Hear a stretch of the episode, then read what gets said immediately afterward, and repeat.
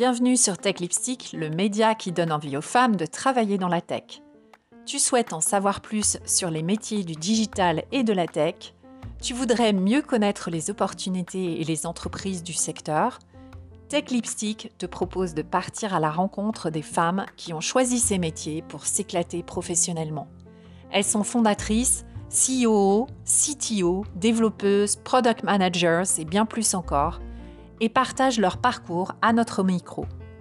Il y a aussi des hors-séries avec des personnalités du monde de la tech.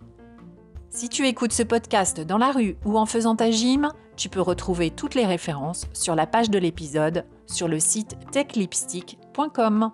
Hello, j'espère que vous allez bien en ce début d'année. Je vous retrouve pour la synthèse de la série Agency Leaders, pour lequel j'ai recueilli le témoignage de quatre jeunes femmes qui sont à la tête de leur propre agence dans des domaines différents.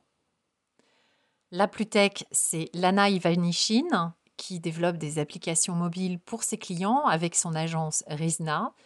Elle fait travailler des développeurs en Ukraine, son pays d'origine, et a une salariée en France. Maureen Hashing est basée au Kenya et elle aide des startups à démarrer leur activité avec des outils no-code qui permettent de faciliter la création de produits digitaux et de tester très rapidement son marché. Son agence solo s'appelle No Code Inc. Flore Massoulier et Christina Gurdim travaillent toutes les deux sur la partie amont de la création d'un produit avec des techniques de designer. Flore a un studio d'innovation qui s'appelle Such et emploie quatre salariés. Et Christina travaille avec un réseau de freelance pour servir ses clients avec son agence Sérieux. Comme les deux agences de Flore et de Christina utilisent des techniques d'UX design, j'ai eu envie de faire des recherches pour euh, comprendre son origine. D'après l'UX Design Institute, le premier UX designer est Feng Shui. 4000 ans avant Jésus-Christ, il a conçu des espaces pour faire vivre une expérience optimisée à ses utilisateurs. Plus proche de nous, dans les années 50, c'est Henri Dreyfus, un designer industriel, qui dit la chose suivante.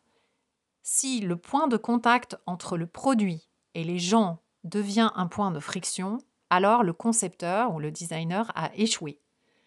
Si en revanche les gens sont rendus plus sûrs, plus confortables, plus désireux d'acheter, plus efficaces ou tout simplement plus heureux par le contact avec le produit, alors le concepteur a réussi.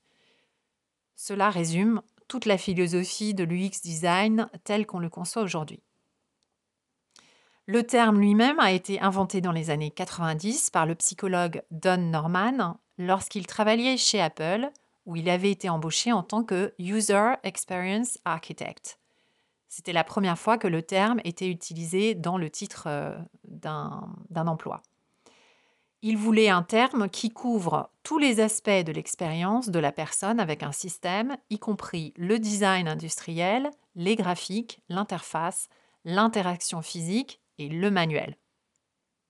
Voilà, donc je pense que l'UX design, c'est un terme que j'avais envie de définir parce que euh, c'est un terme, euh, c'est un métier qui est très important pour tous les produits de la tech. Pour en revenir à mes quatre invités, voilà les points que je voulais mettre en commun. Elles se sont lancées très tôt.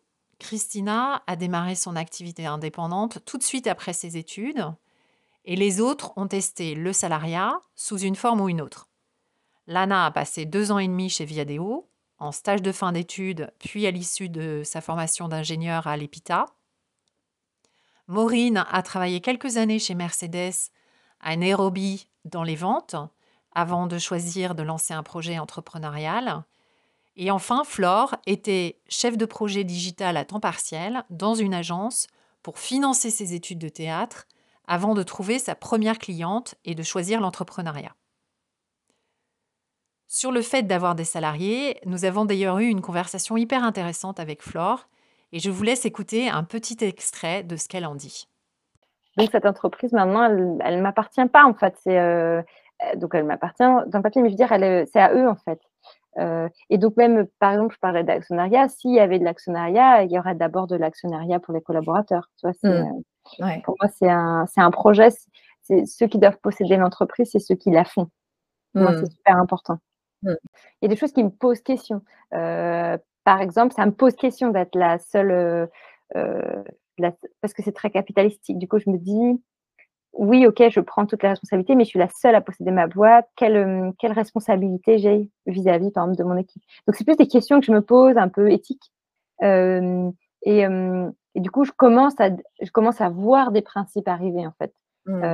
on a aussi parlé en équipe de la semaine des quatre jours. Je dis pas que je vais la faire, hein, je dis pas que c'est ça qu'on va mettre en place, mais on a parlé aussi du fait d'être en remote. Euh, mmh. qui, euh, on est beaucoup en présentiel. L'avenir de ça, je ne sais pas si ce sera dans ce bureau en présentiel ou tout le monde en présentiel. Ou ça, c'est vraiment des questions que je me pose sur les modes de travail, mais on, euh, je, commence à comprendre que je ne vais pas y répondre toute seule en fait.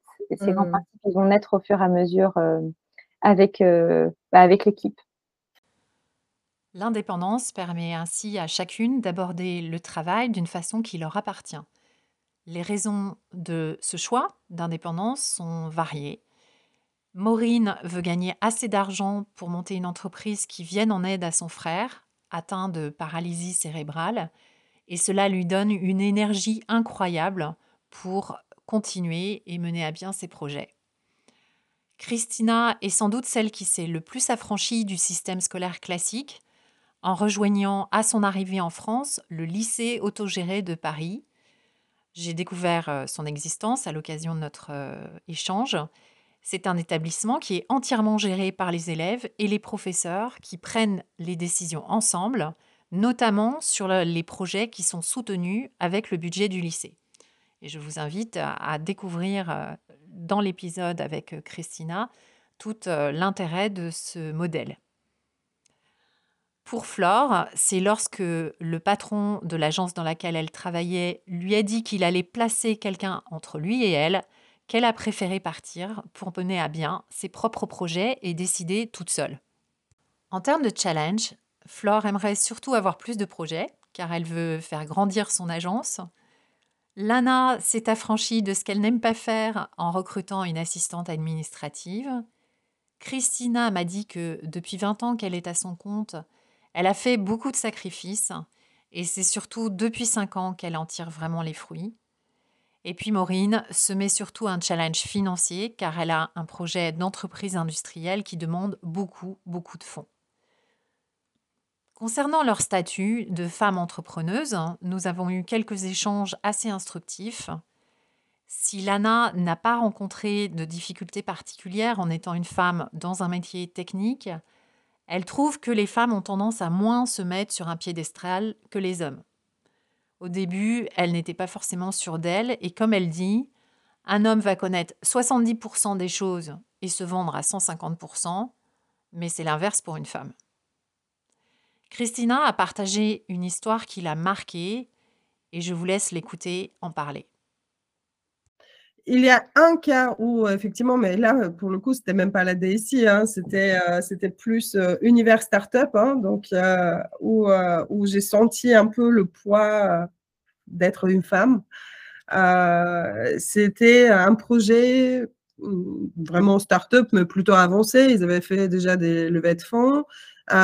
Moi, je travaille à distance énormément hein, avec, euh, avec la plupart de mes clients depuis des années. Il y en a certains que j'ai jamais vus en physique. Euh, ah oui.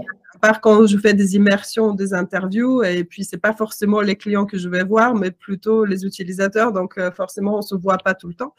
Et, et j'ai beaucoup travaillé enfin, à distance. Et donc, avec ce client, on s'est eu que au téléphone.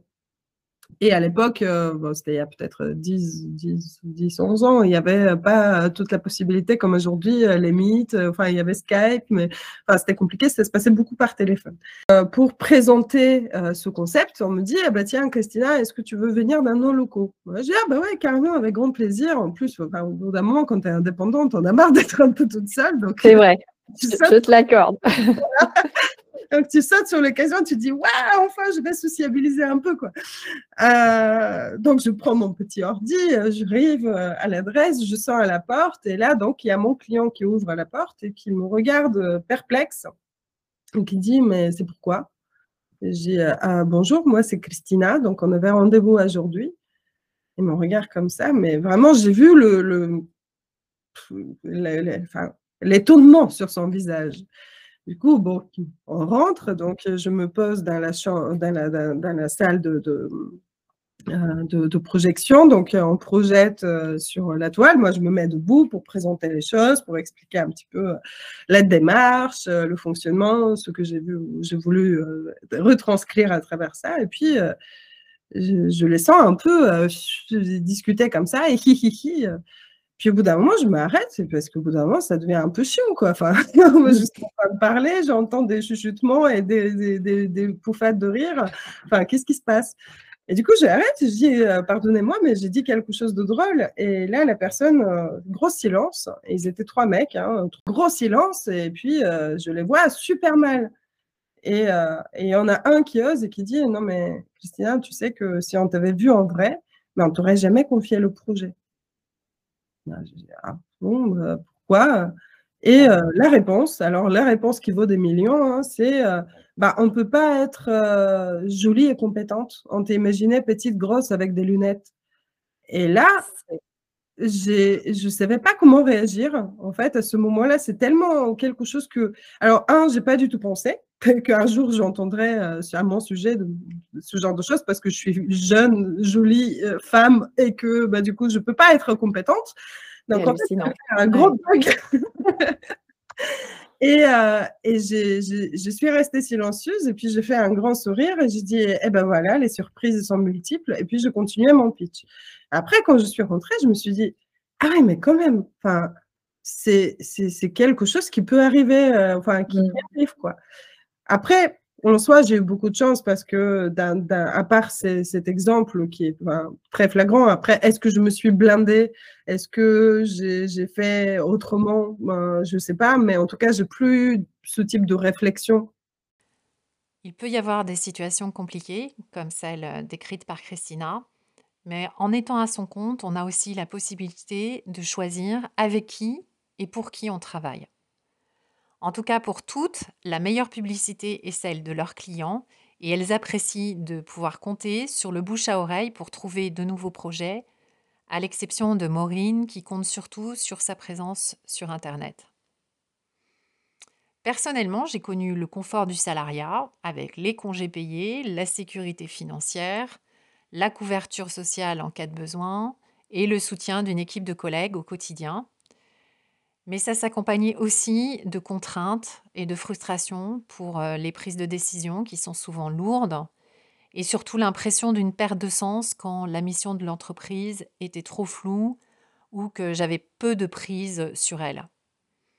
En fait, en développant le projet Tech Lipstick, j'ai gagné une énorme motivation pour une cause qui me tient à cœur la capacité de faire tout ce que je veux comme je l'entends, de prendre mes responsabilités sur tous les sujets, bref, une liberté de ton et d'action qui me donne vraiment une pêche d'enfer. Voilà, donc euh, si vous êtes tenté par l'aventure de l'entrepreneuriat, l'aventure de l'agence à votre compte, de, de l'activité freelance, N'hésitez pas, si vous avez des questions, à me faire un petit message pour que je vous mette en relation avec l'une de mes invitées. Bien sûr, retrouvez chacun des épisodes avec l'intégrale de nos entretiens sur le site techlipstick.com ou sur votre plateforme d'écoute préférée. Et je vous dis à très bientôt pour une nouvelle série qui va concerner les business leaders, les femmes qui sont à fond dans le business. À bientôt!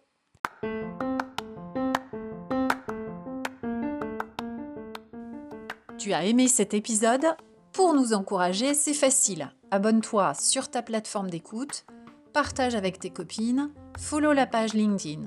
Et si tu veux échanger ou proposer un témoignage, contacte-moi à aurélie.techlipstick.com T-E-C-H-L-I-P-S-T-I-C-K. À bientôt